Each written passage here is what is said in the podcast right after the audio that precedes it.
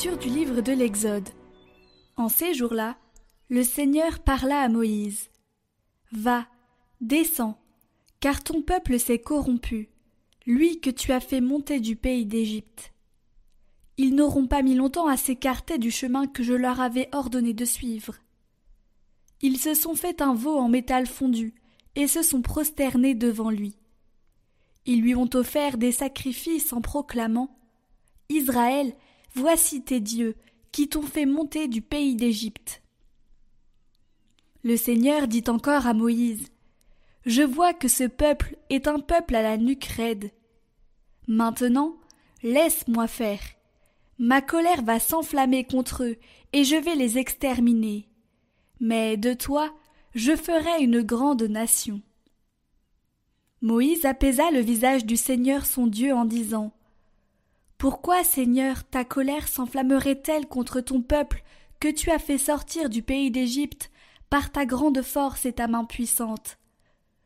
Pourquoi donner aux Égyptiens l'occasion de dire C'est par méchanceté qu'il les a fait sortir, il voulait les tuer dans les montagnes et les exterminer à la surface de la terre. Reviens de l'ardeur de ta colère, renonce au mal que tu veux faire à ton peuple. Souviens-toi de tes serviteurs, Abraham, Isaac et Israël, à qui tu as juré par toi-même Je multiplierai votre descendance comme les étoiles du ciel. Je donnerai, comme je l'ai dit, tout ce pays à vos descendants, et il sera pour toujours leur héritage. Le Seigneur renonça au mal qu'il avait voulu faire à son peuple. Souviens-toi de nous, Seigneur, dans la bienveillance pour ton peuple. Souviens-toi de moi, Seigneur, dans la bienveillance pour ton peuple. Avec nos pères, nous avons péché, nous avons failli et renié. À l'Oreb, ils fabriquent un veau, ils adorent un objet en métal. Ils échangeaient ce qui était leur gloire pour l'image d'un taureau, d'un ruminant. Ils oublient le Dieu qui les sauve, qui a fait des prodiges en Égypte, des miracles au pays de Cham, des actions terrifiantes sur la mer Rouge. Dieu a décidé de les détruire. C'est alors que Moïse, son élu, surgit sur la brèche, devant lui, pour empêcher que sa fureur les extermine.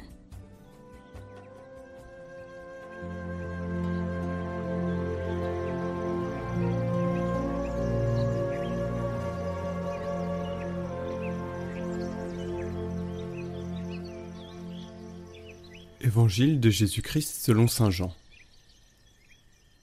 En ce temps-là, Jésus disait aux Juifs Si c'est moi qui me rends témoignage, mon témoignage n'est pas vrai. C'est un autre qui me rend témoignage. Et je sais que le témoignage qu'il me rend est vrai.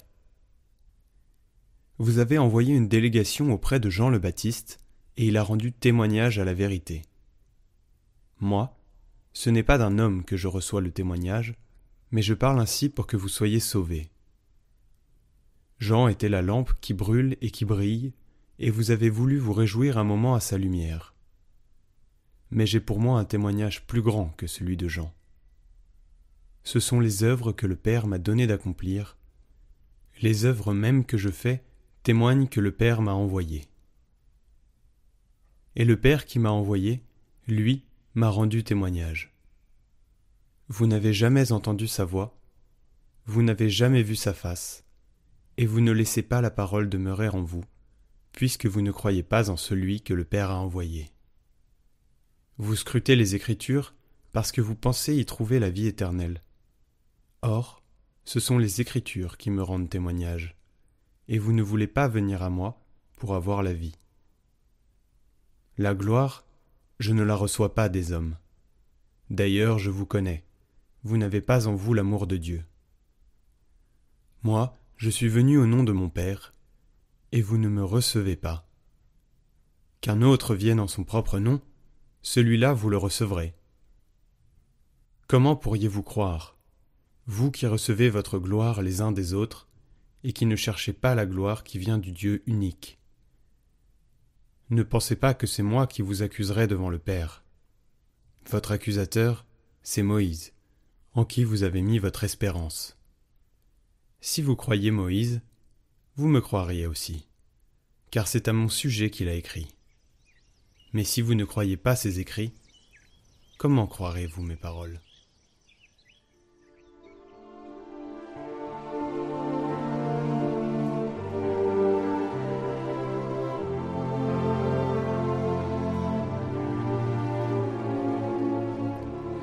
Cette nostalgie idolâtre au sein du peuple, dans ce cas, il pensait aux idoles de l'Égypte, mais c'était la nostalgie de retourner aux idoles, de retourner au pire, de ne pas savoir attendre le Dieu vivant. Cette nostalgie est une maladie qui est aussi la nôtre. On commence à marcher avec l'enthousiasme d'être libre, mais ensuite commencent les plaintes. Mais oui, c'est un moment pénible, le désert. J'ai soif, je veux de l'eau, je veux de la viande. Mais en Égypte, nous mangions des oignons, de bonnes choses, et ici il n'y en a pas. Aujourd'hui, Voici la question que je voudrais poser à chacun d'entre nous. Quelles sont mes idoles? Chacun a les siennes. Quelles sont mes idoles? Où est-ce que je les cache? Avec le souhait que le Seigneur ne nous trouve pas à la fin de notre vie et dise de chacun de nous Tu t'es perverti, tu t'es écarté du chemin que je t'avais indiqué, tu t'es prosterné devant une idole. Demandons au Seigneur la grâce de connaître nos idoles, et si nous ne pouvons pas les chasser, au moins de les laisser dans un coin.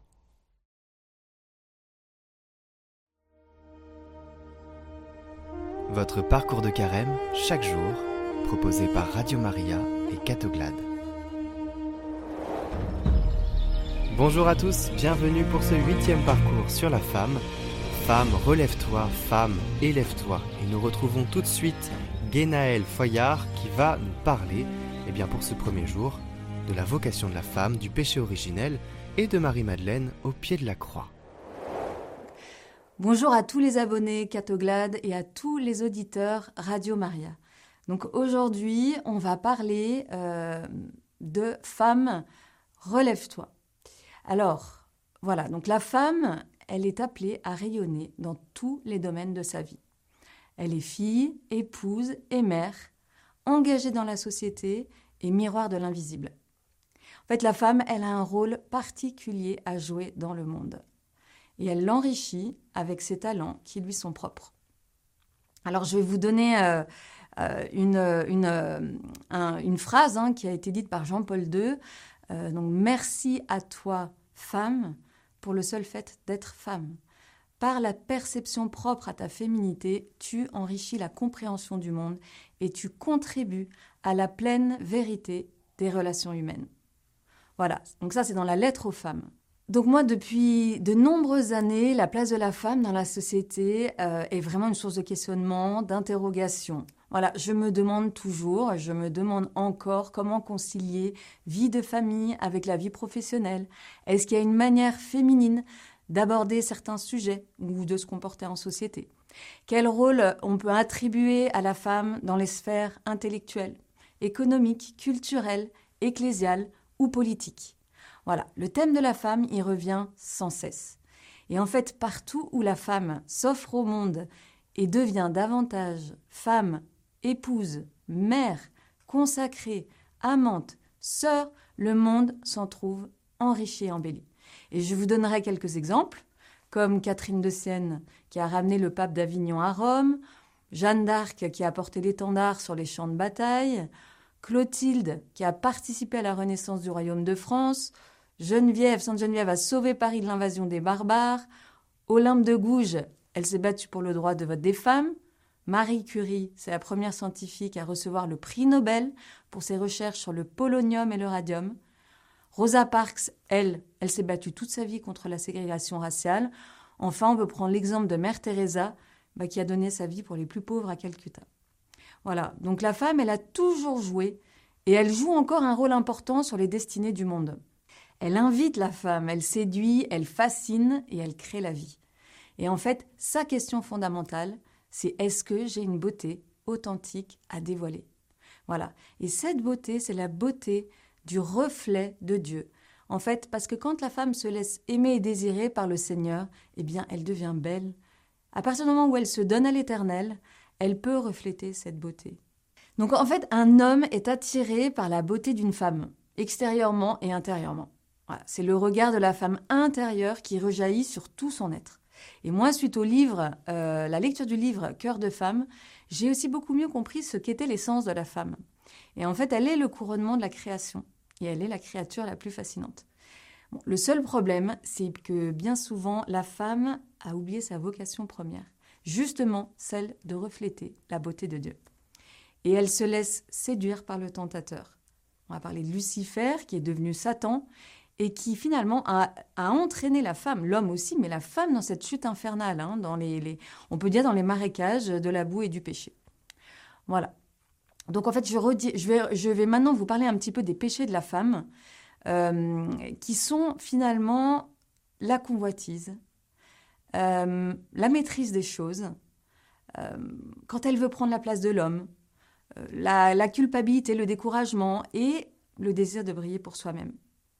Parce qu'en fait, nous les femmes, on est, on est vraiment invitées à entrer dans cette beauté, la douceur, l'intériorité, l'accueil, le partage et le don de soi.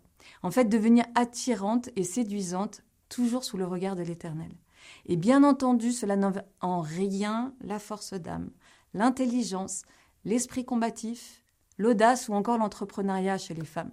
En fait, bien au contraire. Mais ça découle euh, d'un cœur en paix, euh, avec vraiment un appel au lâcher-prise et à l'intériorité. En fait, en se laissant bercer par l'Esprit Saint. Voilà. Et dans le, dans le premier récit de la création, en fait, il est écrit Dieu créa l'homme à son image. À l'image de Dieu, il le créa. Homme et femme, il les créa. Voilà. Ça, c'est dans Genèse. Et l'homme et la femme, ils sont créés égaux en dignité et en complémentarité pour s'unir et devenir un. Et en fait, cette chute de la femme, elle rejoint la chute de Satan, l'ange déchu. Lucifer, faut pas oublier que c'était le plus beau des anges, hein, mais il est devenu Satan, la plus horrible des créatures. c'est l'ennemi de tous ceux qui aiment l'Éternel. Et en fait, finalement, la femme qui est centrée sur elle-même, eh bien, elle veut séduire, elle veut briller, accaparer, elle veut devenir le centre de toutes les convoitises.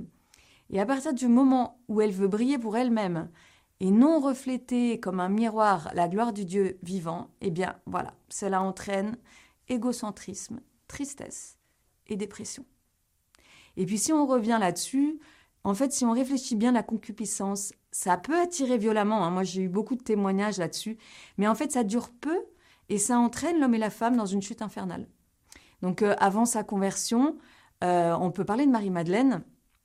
Elle, elle se savait désirer, elle, mais on, le sait tous, hein, euh, quand voilà, et, et, elle en jouissait.